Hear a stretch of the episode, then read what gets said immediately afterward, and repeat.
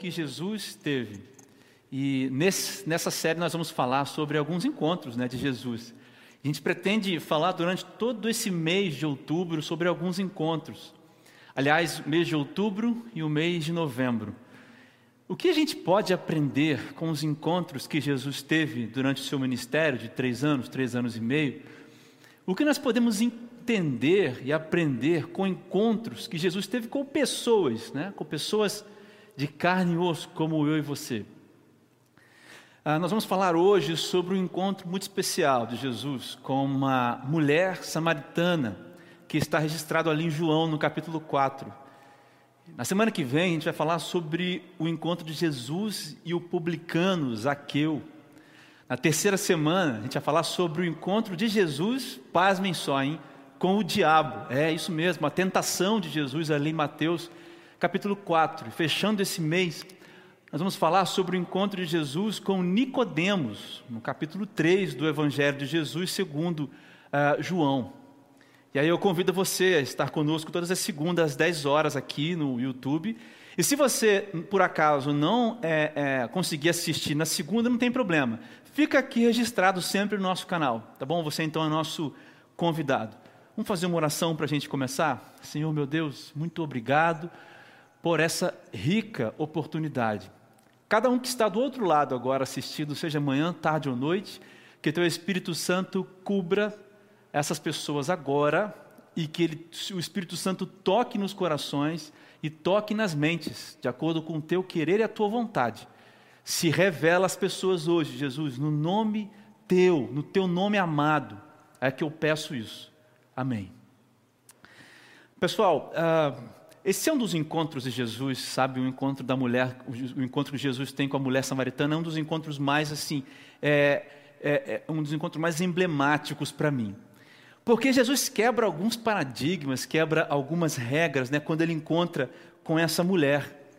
Você sabe bem que é, existia entre os judeus uma, e os samaritanos uma grande, né, uma grande rixa. Algo muito sério que entre, é, entre o povo judeu e, o, e, os, e os, samaritanos. Né? E ali, as cidadezinhas que ficavam próximas né, ali de Samaria, todos, toda aquela região. Né? E aí a gente vê nesse encontro de Jesus algumas coisas que Jesus faz, algumas atitudes da mulher e uma atitude final de Jesus. Eu quero começar falando de algumas das coisas que Jesus faz. A gente vai lendo o texto a partir da, da meditação. Primeira coisa que Jesus faz nesse encontro, Jesus quebra as barreiras. Eu acabei de falar para você que existia uma grande dificuldade entre o povo judeu né, e os samaritanos. Olha, eu não estou falando de uma dificuldade qualquer. A história é a seguinte: é, o povo, os samaritanos foram levados cativos muitos e muitos anos antes, séculos, na verdade, antes, e nessa levada, como eles foram levados cativos, eles se misturaram. E essa questão dos judeus, sabe, os judeus ortodoxos, aqueles que são mais uh, uh, religiosos, até hoje é assim. Sabe qual é o costume do judeu? E era naquela época e é hoje. Quando um judeu se casa com alguém de outra raça, celebra-se o funeral desse judeu ou dessa pessoa. Então assim, eles viam o povo, eles viam o povo samaritano como alguém totalmente misturado. E como o povo samaritano clamava para si a verdade acerca de Deus, porque eles tinham uma Bíblia que era a Bíblia do, do Pentateuco, ou seja, eles não continham outras partes que já haviam sido escritas, por exemplo, as profecias e a, a, o livro do, do, de, de, do profeta Isaías eles não tinham esse eh, acesso a isso, ou não liam, já os judeus, já os judeus liam. Então, era, era uma, uma rixa entre, os, entre esses dois povos no nível mais profundo que você pode imaginar. Não era simplesmente um preconceito, não era simplesmente um, um racismo só. Era uma questão racista, sim, mas uma questão de sangue, de vida e de morte. E aí interessante é que Jesus então está num, Jesus então está num, num, num lugar, meio-dia, o sol em cima, Jesus estava cansado, e ele passa por um lugar, e aí ele encontra essa mulher samaritana. E aí o versículo 9 diz assim: A mulher ficou surpresa, pois os judeus se recusavam, se recusam a ter, a ter qualquer contato com os samaritanos.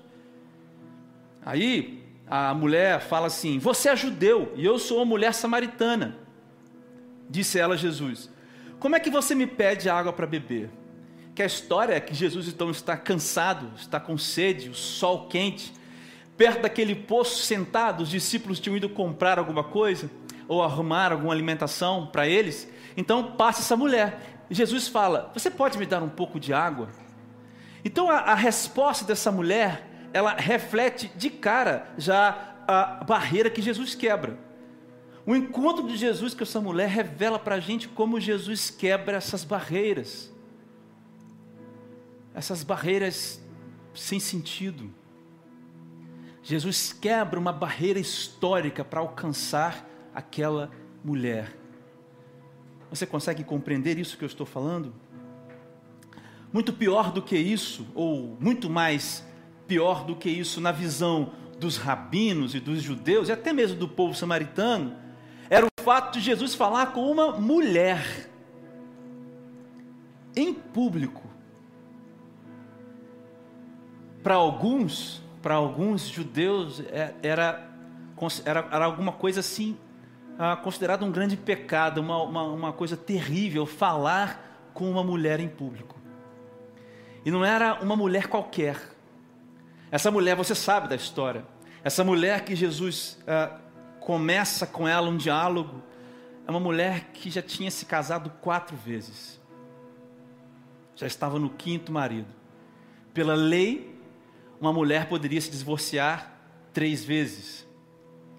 E se uma mulher se divorcia, na verdade, ela é ela o marido que paga o dote, que paga o valor pela mulher, se outro, outra pessoa quiser casar com aquela mulher, deveria pagar de novo aquilo, ou ressarcir o marido que está ali divorciando ou se separando daquela mulher. E essa mulher era mal vista pela sociedade. Essa mulher aqui era muito mal vista. Jesus quebra uma barreira histórica. Ele chega até a mulher e fala com ela, para o espanto dela, e Jesus fala com essa mulher em público. Ele, ele atravessa a condição de pecadora e deslocada da sociedade que essa mulher tinha. E aí, na primeira, a primeira pergunta que nós vemos, que nós podemos ter aqui é: quem é que deu o primeiro passo nesse encontro? Quem é que deu o primeiro passo nesse encontro? nessa primeira abordagem, nesse primeiro momento da nossa reflexão, fica claro que quem deu o primeiro passo foi Jesus.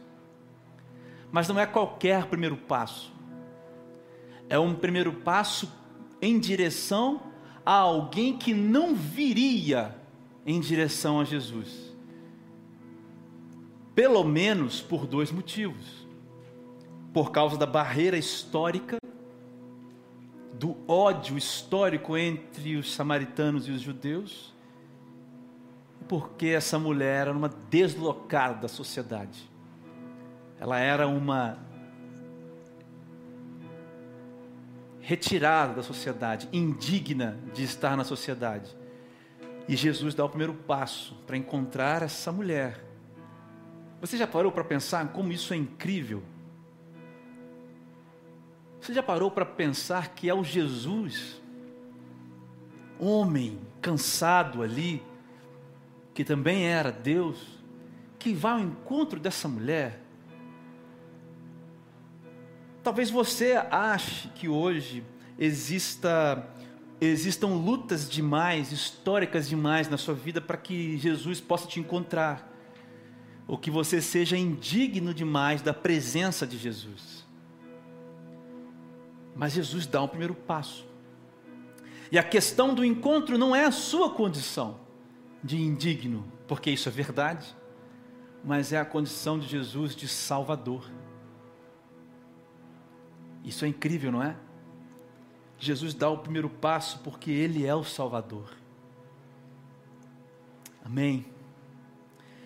Mas aí a gente vê a reação da mulher. E essa mulher, ela nega Jesus.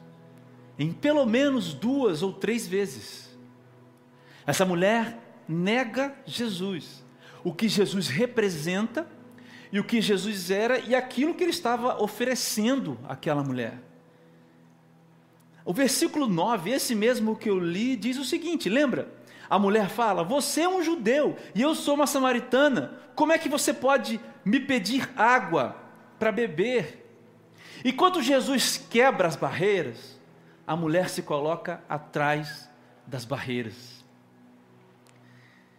Vamos mudar um pouquinho o ângulo e vamos olhar agora para a posição da mulher samaritana que encontra com Jesus. E quando Jesus vem quebrando as barreiras, essa mulher se coloca presa às tradições. Ela se coloca presa àquilo que é vão, a vã filosofia, se comparado ao Evangelho, às boas novas do Evangelho. E aí eu fico pensando, quantos de nós são assim? Porque é verdade, meu querido amigo, é verdade que o Evangelho não é algo dado de graça no sentido que você não precisa também mudar, no sentido que ele não transforma você. Claro, você não merece, Jesus te dá um presente, a salvação, e vai transformando a sua vida, mas isso depende também de nós, o processo de santificação. Mas mesmo assim, mesmo assim é possível aquilo que Deus quer fazer em nós, aquilo que o Espírito Santo quer fazer em nós não é algo inatingível ou inalcançável. E aí nós nos colocamos atrás de barreiras, atrás de, por trás de tradições. E nós negamos aquilo que Jesus quebra para nos encontrar. Ou você acha que não existe barreira a ser quebrada? Melhor dizendo, ou você acha que não houve barreira a ser quebrada para que Jesus possa te encontrar? Meu amigo, houve uma barreira. Essa barreira foi vencida na cruz. Jesus pagou o preço. Jesus paga o preço. Deus faz justiça. Deus não elimina o preço. Ele manda o filho dele pagar o preço. Se Jesus paga o preço por mim e por você na cruz, do que é que nós estamos nos escondendo? Porque é que a sombra da cruz não é o melhor lugar para a gente estar? Você entende? E quais são as tradições de hoje? As tradições de hoje são essa falsa religiosidade. É, o que é a falsa religiosidade? É uma vida baseada num conjunto de regras, apenas pelas regras, como se as regras fossem garantir alguma coisa, como se você fosse merecedor de alguma coisa. Aí, Colossenses 2, versículo 8, o apóstolo Paulo escrevendo aos Colossenses, falando justamente disso, da liberdade dessas coisas que nós temos no Evangelho, o apóstolo Paulo diz: olha, tende muito cuidado, para que ninguém vos escravize a vãs e enganosas filosofias, que se baseiam nas tradições humanas e na falsa religiosidade desse mundo, e não em Cristo. Então veja bem, a falsa religiosidade não é só o cara que vai na igreja e fica lá dizendo: Olha como eu faço, como eu sou. Não é só isso. O falso religioso é aquele também que diz que da sua maneira ele leva a sua vida com Deus. Presta atenção, o falso religioso não, só, não é só o cara que está lá é, na igreja, aquele cara que quer condenar todo mundo. Isso a gente está cansado de ver. Mas o falso religioso é aquele que diz que também sozinho e da maneira dele, ele consegue agradar a Deus. Não precisa de ninguém. Falso religioso. Porque a religião não é apenas esse conjunto de, conjunto de regras que nos leva a lugar nenhum. A, a religião é atende toda essa demanda, esse conjunto de leis e regras morais que existe na Bíblia, mas também o estudo da Bíblia, mas também o convívio com as pessoas, mas também o chamado, mas também o propósito de vida. Isso está dentro do que significa o religare, do latim religare, que é a religião, a palavra religião. E aí eu vejo as pessoas atrás das barreiras que Jesus quebra, como, por exemplo, a falsa religiosidade. Outra coisa que essa mulher faz na hora da negação ali de Jesus, ela interpreta de maneira errada o que Jesus disse. Olha o versículo 10. Jesus então responde a ela: Se ao menos você soubesse que presente Deus tem para você e com quem você está falando, você me pediria e eu lhe daria a água viva. 11. Mas você não tem corda nem balde, e o poço é muito fundo. Então ela respondeu para Jesus: De onde tiraria essa água viva? Você está entendendo? Ela, a mulher acabou de falar: Você é judeu, como é que você pode falar comigo? Como é que você pode vir me pedir água? Aí Jesus responde para ela: Olha, se você ao menos soubesse o que, que presente Deus tem para você e com quem você está lhe falando, na verdade é você quem me pediria água. Jesus é genial, cara, porque ele pede a água à mulher lá no início, para depois falar com ela: olha, se você soubesse com quem você está falando e o que Deus tem para te dar, você é que estaria me pedindo a água da vida. O incrível desse texto, como eu já disse numa pregação anterior, num livro que o John Piper escreve, chamado Em Busca de Deus, lendo esse texto, ele diz: o incrível do texto é, não é que Jesus pediu água para a mulher, o incrível é que ela não pediu para ele, porque ela não reconheceu. E ainda por cima, ela interpreta mal, ela leva ao pé da letra aquilo que Jesus estava dizendo de maneira espiritual. É como se ela estivesse falando o seguinte: você está me oferecendo água pura de um, de um lugar que não tem como ter água pura? De onde você vai tirar essa água? Você entende? Ela leva para um lado que não é o que Jesus está querendo dizer. Provavelmente a água daquele poço de mais ou menos 40 metros era uma água um pouco, um pouco com algumas impurezas, talvez não tão, não tão cristalina. Aí essa mulher fala isso, olha, como é que você me dar uma água tão pura se essa água desse posto aqui é um pouquinho meio suja? Como é que de onde você vai tirar isso? Se nem balde você trouxe. As pessoas andavam naquela época, viajavam com baldes, baldes feitos de couro, para pegar essas águas nos poços que eles passavam durante as viagens. E com certeza esse, esse balde estava com, com os discípulos que foram buscar os alimentos. Jesus estava sozinho nessa hora. E essa mulher entende tudo errado. Sabe o que eu entendo, meus irmãos? Que o que Jesus ensina realmente não é fácil. Algumas coisas que nós vemos aqui na palavra de Deus e no exemplo que Jesus deu a nós, é difícil de seguir. Mas o que ele pede a nós não é impossível. Não é natural, mas não é impossível. Deixa eu repetir as coisas que Jesus fala, as coisas que o Espírito Santo te revela, muitas vezes não são tão fáceis, porque nós tendemos a distorcer aquilo que às vezes está claro para nós, porque é difícil aquilo que está sendo pedido. O Evangelho é um convite a que você abra mão das coisas. Quem está disposto a abrir mão das coisas? O Evangelho é um convite a você buscar em primeiro lugar o reino de Deus, não as coisas do reino de Deus, de maneira concreta. Buscar em tudo fazer para o reino de Deus. Quem é que está disposto a colocar o emprego, casamento, vida, filhos, namoro, noivado, sonhos nas mãos de Deus? Quem está disposto a dar a outra face? Quem está disposto a, a, ficar quieto quando é chamada atenção? Quem está disposto a perdoar aquele que te fez mal? Quem está disposto, às vezes, a recomeçar a sua própria vida? Não é fácil o que Jesus pede, mas não é impossível. O que a gente precisa é distinguir a voz do Mestre entender a voz do Mestre e as vozes desses falsos profetas, desses anticristos por aí, essas pessoas que ensinam coisas erradas da Bíblia, da sua própria voz, que quer entortar aquilo que a Bíblia deixa claro, do seu desejo, às vezes pecaminoso, de se afastar de Deus. É preciso distinguir essas vozes, para você não acabar como essa mulher. Quando Jesus está oferecendo tudo, você fazer a pior coisa, que é não pedir a água a quem está ali para te dar a água da vida. Entender a mensagem toda errada.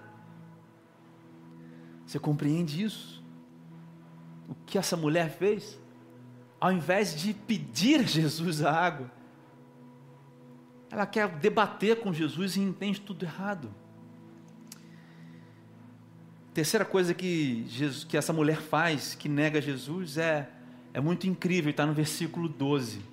Olha só o versículo 12, João capítulo 4, versículo 12. Além do mais, você se considera mais importante do que nosso antepassado Jacó, que nos deu esse poço aqui?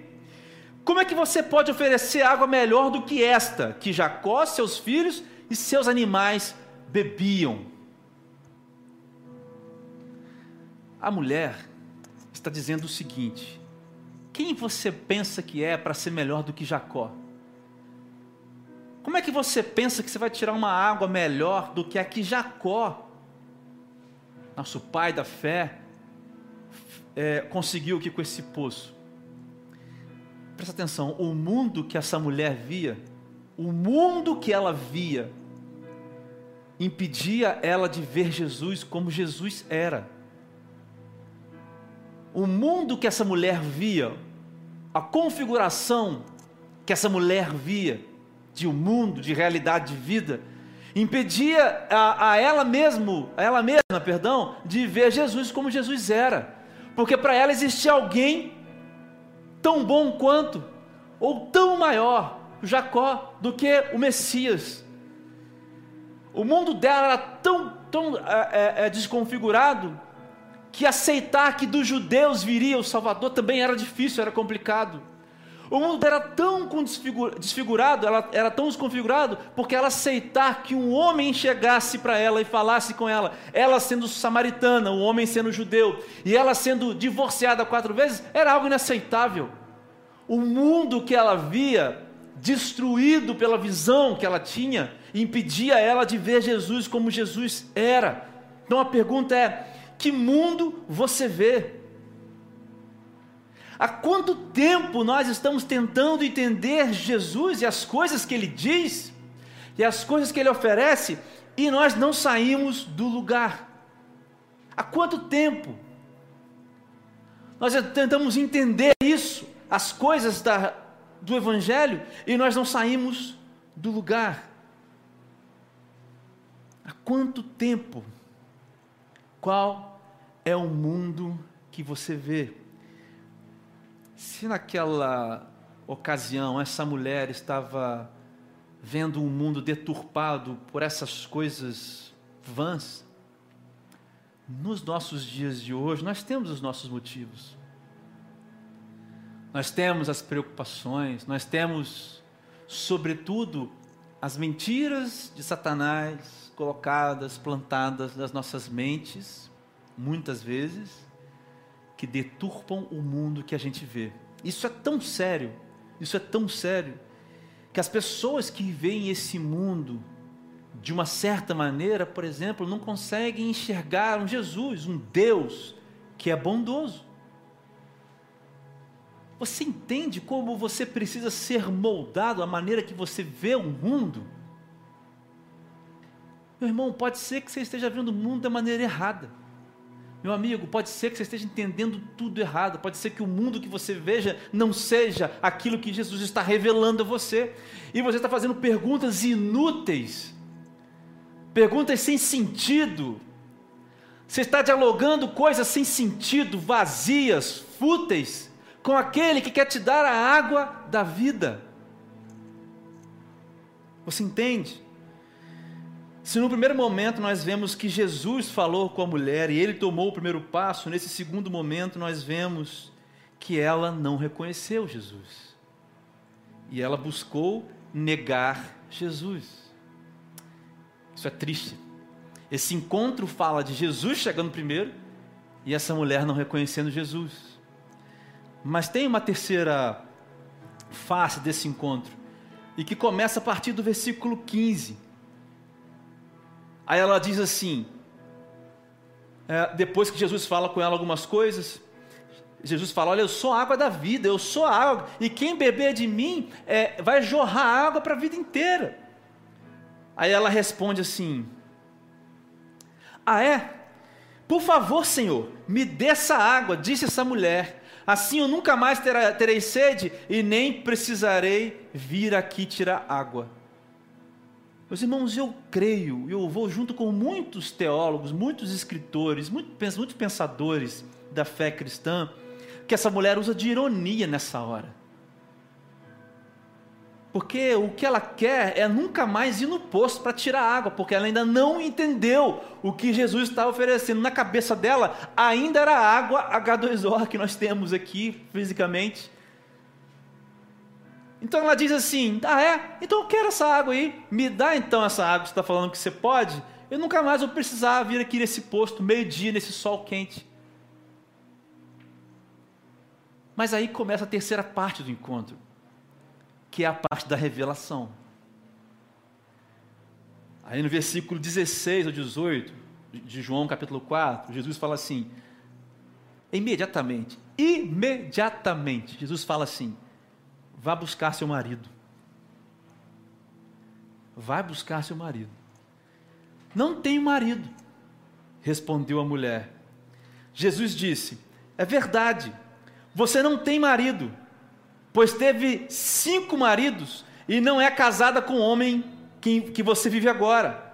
Certamente você disse a verdade. Sabe o que Jesus está fazendo aqui? Ele está expondo o pecado dessa mulher.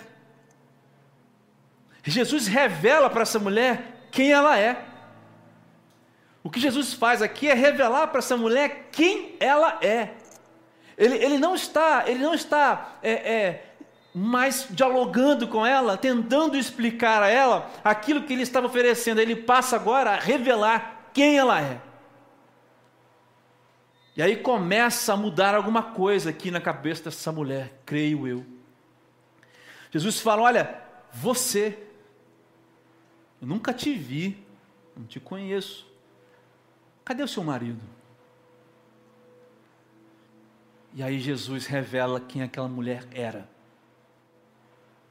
Porque talvez ela pensasse que Jesus não soubesse quem ela era para que ele se encontrasse com ela naquele poço.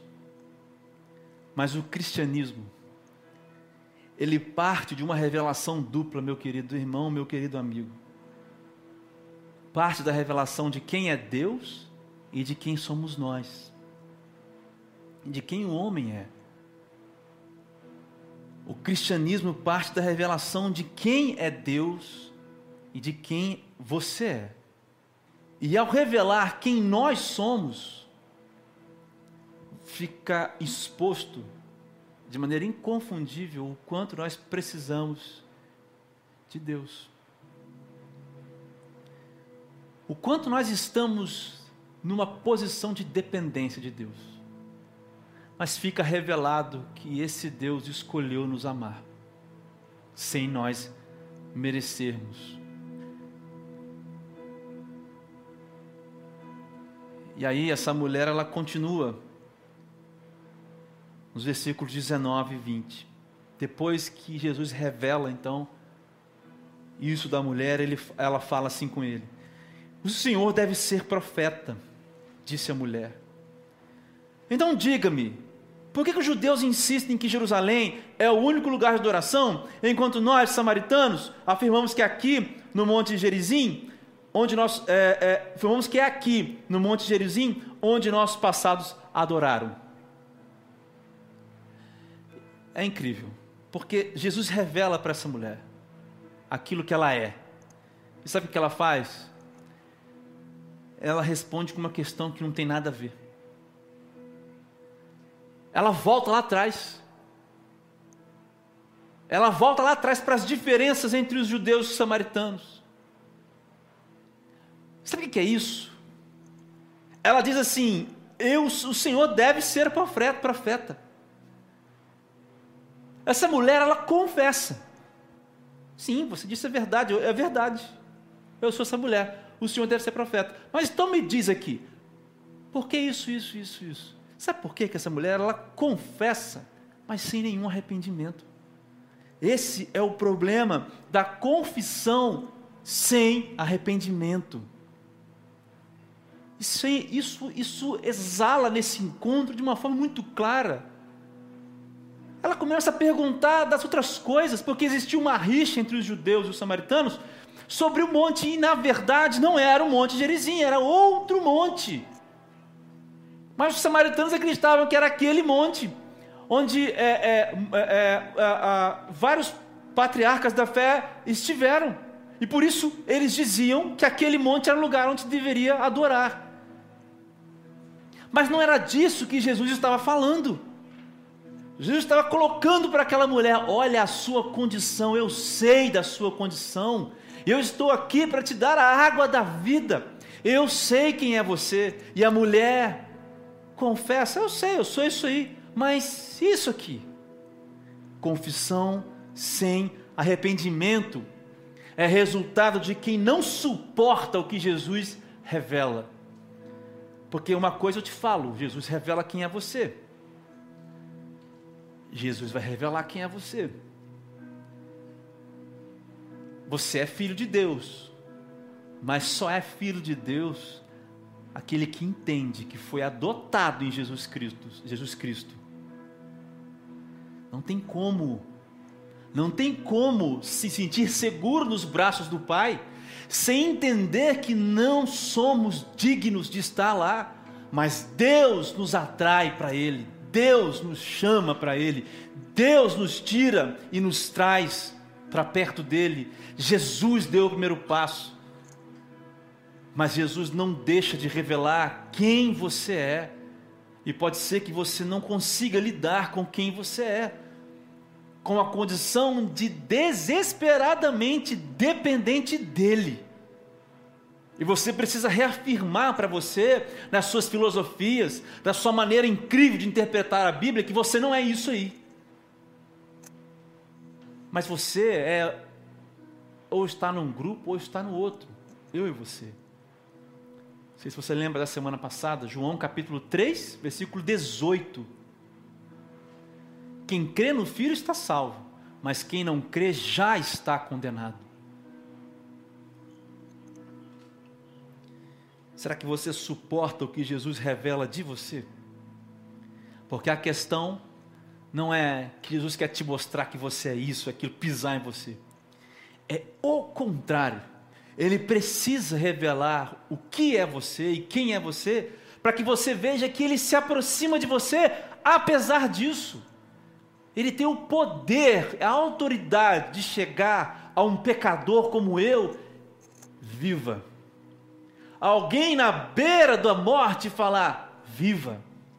Ele tem o poder para chegar para qualquer um e falar: Você vai estar comigo no paraíso.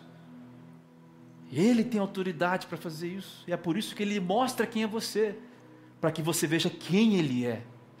Isso é o cristianismo. Mas aí Jesus responde à mulher: creia em mim. Está chegando a hora em que já não importará se você adora o Pai nesse monte, ou em Jerusalém, ou em outro lugar. Jesus começa uma outra sessão, a gente não vai entrar aqui, mas basicamente ele está falando: olha, não importa. Você pode adorar aqui, vai chegar o tempo e já chegou onde aqueles que amam o Pai o adorarão em espírito e em verdade, e o Pai procura esses adoradores, e não é um lugar que determina quem se entregou totalmente ou não. O que Jesus está dizendo, olha, minha filha, não há impedimentos para a sua entrega total. O monte X, o monte Y, a igreja B, a igreja C, a música que é muito bonita, a música que é muito ruim, esse vídeo aqui está passando no seu YouTube, o culto domingo, o culto terça-feira na casa de alguém. Não há impedimentos para que você se entregue a Jesus. Só o seu coração. É apenas o seu coração. E a história se repete. E essa mulher no versículo, lá no 25 mais ou menos, ela diz: Eu sei que o Messias, aquele que é chamado Cristo, virá. Quando vier, ele vai nos explicar isso tudo.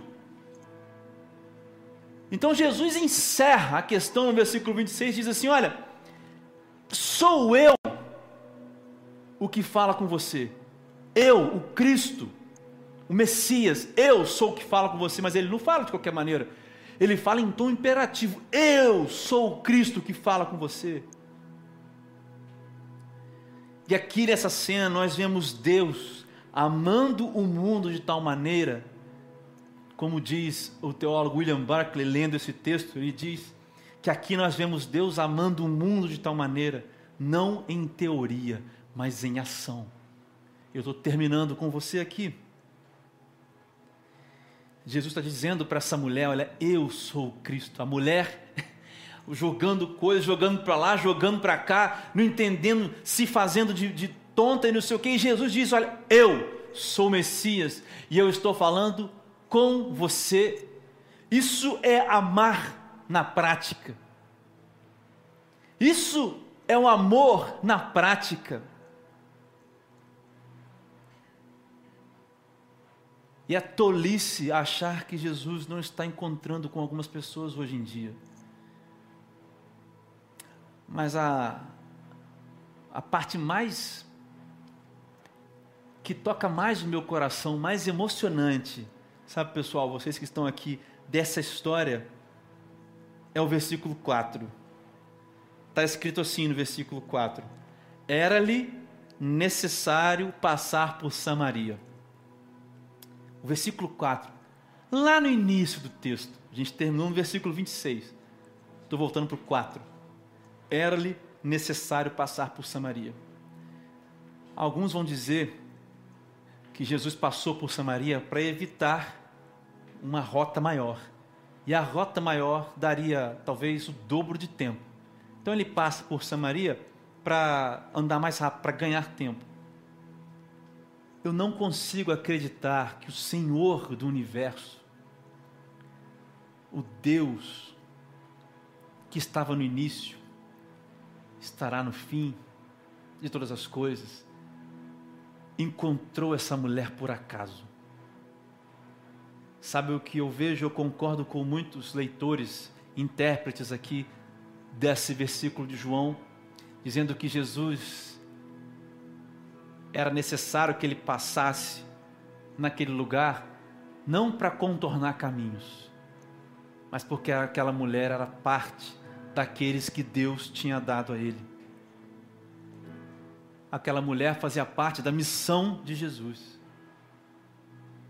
Era necessário que Jesus passasse por Samaria. E agora, com essa informação, se você ler toda, voltar agora, tudo que eu falei com você até aqui, Jesus quebrando as barreiras históricas, Jesus quebrando é, as barreiras sociais. A mulher era, era, era mal vista na sociedade, ele vai até a mulher. A mulher negando Jesus disso, daquilo, daquele, de várias maneiras, e Jesus insistindo e dizendo: Eu sou o Messias que fala com você. Que agora você leu o versículo 4, Jesus era necessário que ele passasse ali. Uau! A lição que fica para mim e para você é que Jesus está passando hoje. Sabe, eu, eu creio que hoje tem poços aí por alguns lugares onde aí esse, esse vídeo está chegando. Tem mulheres samaritanas, tem homens samaritanos, tem adolescentes samaritanos, tem jovens samaritanos, idosos, crianças, não sei, não conheço você. Mas eu sou o porta-voz do encontro que Jesus quer ter com você hoje. Porque é necessário que ele passasse por aqui hoje. Eu quero terminar essa reflexão fazendo uma oração com você. Preste atenção, meu querido, não há barreiras que ele não possa quebrar, por mais duras, difíceis complexas que elas sejam, não há respostas que você possa dar para tentar enganar Jesus. Hoje ele diz: Eu sou a água viva. E ele não está falando de água de beber, água física H2O. Você tem a sede? Se você tem a sede, a sede pelos judeus é muito usada na, na, na cultura judaica, a questão da sede da água, da água viva, porque a sede é algo que corrompe, que lateja nos nossos, no nosso corpo quando nós precisamos de água. E a ideia da sede é pessoas que são vazias, que não conseguem encontrar alguma coisa que as preencha. É a sede que Jesus mata. É essa água que Jesus representa que destrói essa sede, que apazigua essa sede. O encontro com Jesus hoje é para que você tenha a sua sede resolvida. Aquilo que falta na sua vida seja resolvido de uma vez por todas. Seja você a mulher samaritana mais complexa, complicada, seja você um homem samaritano, seja você quem você é eu quero fazer duas orações, eu vou orar agora por essas pessoas que não conhecem Jesus, eu quero orar por você agora. Se você sente que precisa ter um encontro com Jesus e aceita as palavras que ele diz, se existe confissão, eu sou, eu sou essa pessoa e eu me arrependo, eu preciso de Jesus. Você vai fazer uma oração comigo.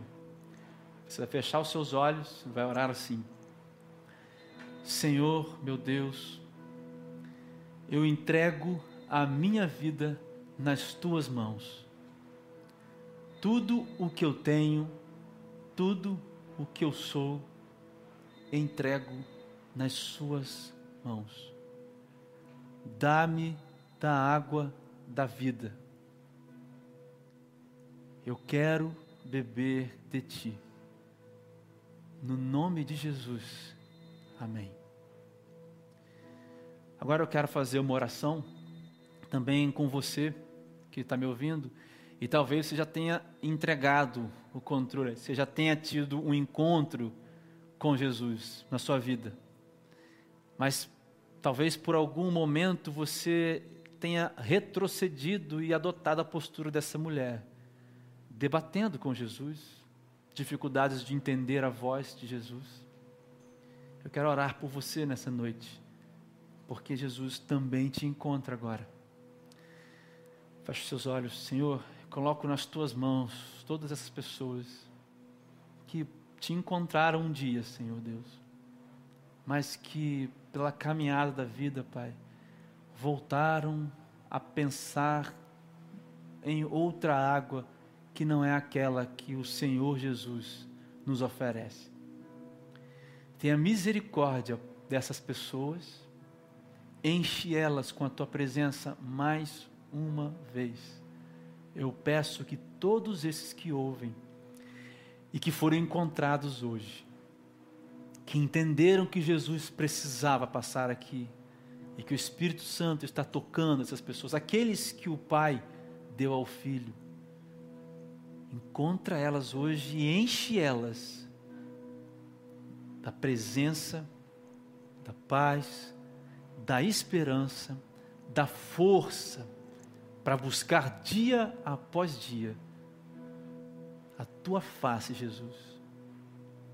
No teu santo nome é que eu oro. Amém.